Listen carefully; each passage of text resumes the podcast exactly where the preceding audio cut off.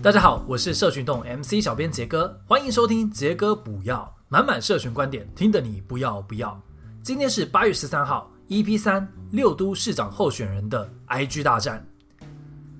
前几天我接受了新新闻的访问，讨论六都参选人的 Instagram 社群经营策略。而为了接受这个访问啊，我自己也做了不少的事先的功课，并整理出了一些我对于这个事情的完整的想法。那下面要讨论的概念，其实运用在一般的品牌或产品，我想逻辑也是相通的。那今天我就从三个部分来讨论今年六都参选人的 IG 经营。第一个部分，IG 跟其他社群平台相比，可以在选举中发挥什么样的效果呢？第二个部分，一个好的政治人物 IG 经营到底应该要具备什么？第三个部分，我想要聊聊社群在选举中的真正意义。好，首先第一个部分，IG 跟其他社群平台相比，可以在选举中发挥什么样的效果呢？这个问题我想要从两个方面来谈哦。第一个是 IG 跟其他平台的族群差异，第二个是 IG 跟其他平台的使用者习惯差异。从族群差异来说，IG 的使用者相对年轻啊，这是废话，其实不用我来说了。但这对于内容定位策略就有差别了。你在 IG 大谈老人年金的看法，说真的也不会有多少老人看到了。但你在 IG 经营的内容，必须是年轻族群在乎的，看了会有感觉的。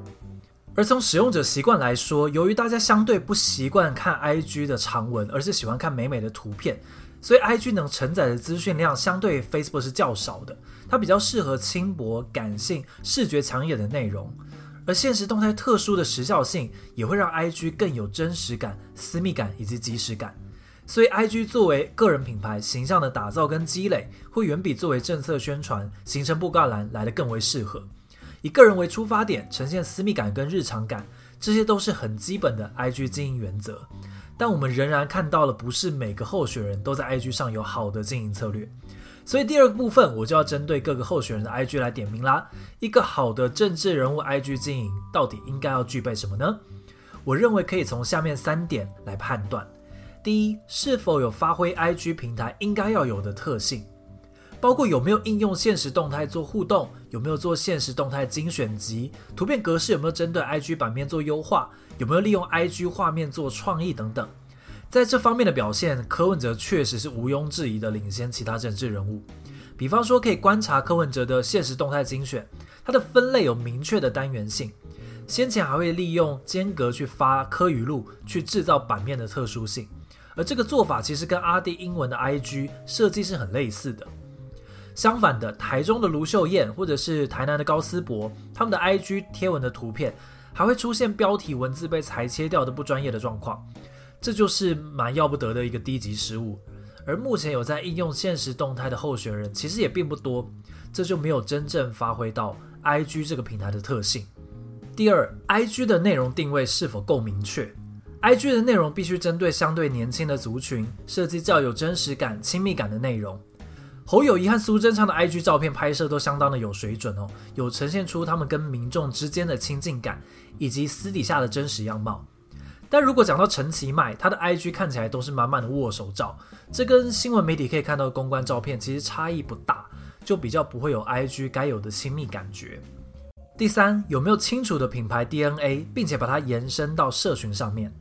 在 EP 二五就有提到，全联今年中元节的操作其实并不符合它的品牌 DNA。从产品的本质到线上行销，都必须维持产品 DNA 的一致性。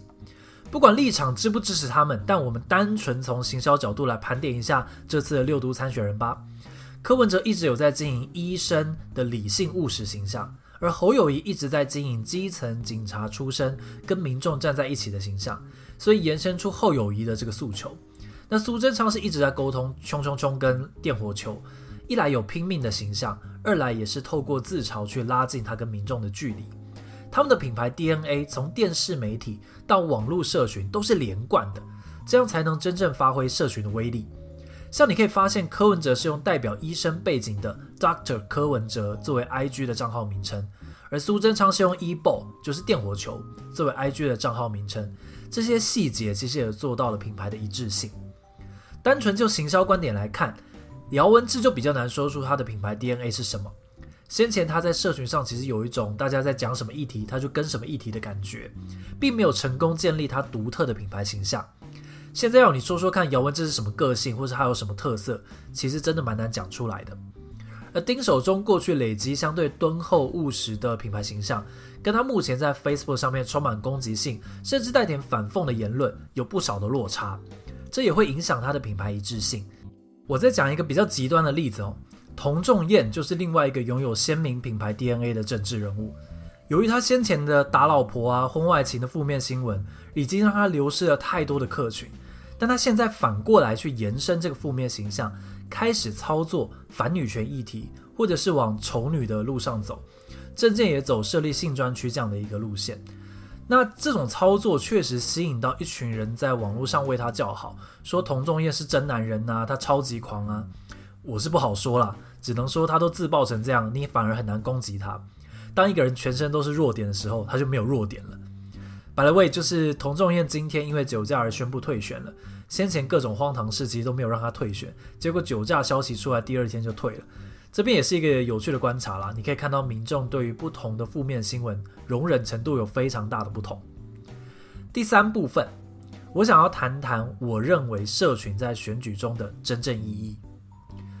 简单讲，我受够了媒体和人们用选战来讨论选举哦，把选举视为一场战争，讨论谁应该跟谁结盟啊，政党的派系权力如何消长啊，努力去算政党的基本盘有多少，讨论各政党怎么样为二零二零布局等等。当然，身为一个行销人，我可以针对各个候选人或是政党的社群行销，讲出从策略面到技术面各种值得讨论的点。但说真的，这些身为一个选民，I don't fucking care。社群的出现最大的意义是让资讯更透明、更流通。今天一个新闻报道出来，两个小时内就会有网友自发性的找出一堆资料佐证，去还原真相，去打脸名嘴，并且让内容自主扩散。真正要做好社群行销，是把产品本身好好做好，了解消费者真正的需要，直接面对消费者的声音，让更多、更透明、不同立场的讨论在社群上扩散和激荡。让所有人透过社群厘清所有真实资讯后，做出自己的选择。当然，我们可以运用最高端的社群技术，呈现出最有社群美学的视觉设计，结合大家最感兴趣的元素和话题。但如果产品本身不好，你终究会被大家发现的。不只是选举啊，任何品牌产品也都要面对社群时代的美好跟残酷，那就是社群让好的品牌产品被更多人看见，被更多人喜爱。但同时也让烂的产品被更多人看见，被更多人厌恶，这才是社群的真正意义。帮大家整理一下今天的三个重点。第一个部分，IG 跟其他社群平台相比，可以在社群发挥什么样的效果呢？一来，IG 跟其他平台的族群有差异；二来，IG 跟其他平台的使用者习惯有差异，所以 IG 特别适合作为个人品牌形象的打造跟积累。第二个部分。一个好的政治人物 IG 经营，我认为应该要具备三个条件：是否有发挥 IG 平台应该要有的特性；IG 的内容定位是否明确，以及有没有清楚的品牌 DNA，并且延伸到社群上。第三个部分，社群真正的意义，我觉得是让资讯更透明，好的品牌产品被更多人看见，但烂的产品也会被更多人看见，所以把产品做好才是根本。